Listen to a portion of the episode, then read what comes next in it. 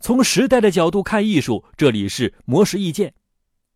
袁凌是复旦大学现当代文学硕士，曾在财经杂志、新浪网、凤凰周刊等媒体担任主笔记者，荣获过腾讯书院文学奖二零一五年度非虚构作家。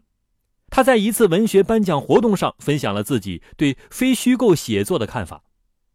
他首先从小说这种虚构文学形式切入。表示小说就像一个导游，能够提供有头有尾、符合心理的故事，是对现实中不完整性的弥补。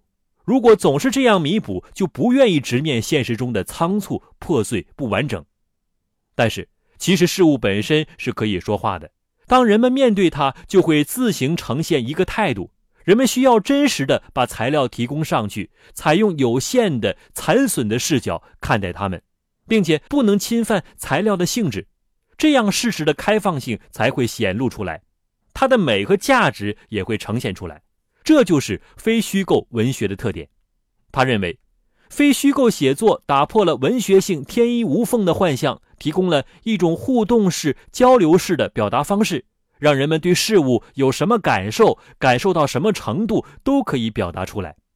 但是，需要注意的是，比起事物来说。人本身并没有那么重要，人的感受只是服务于事物，让事物能够说话。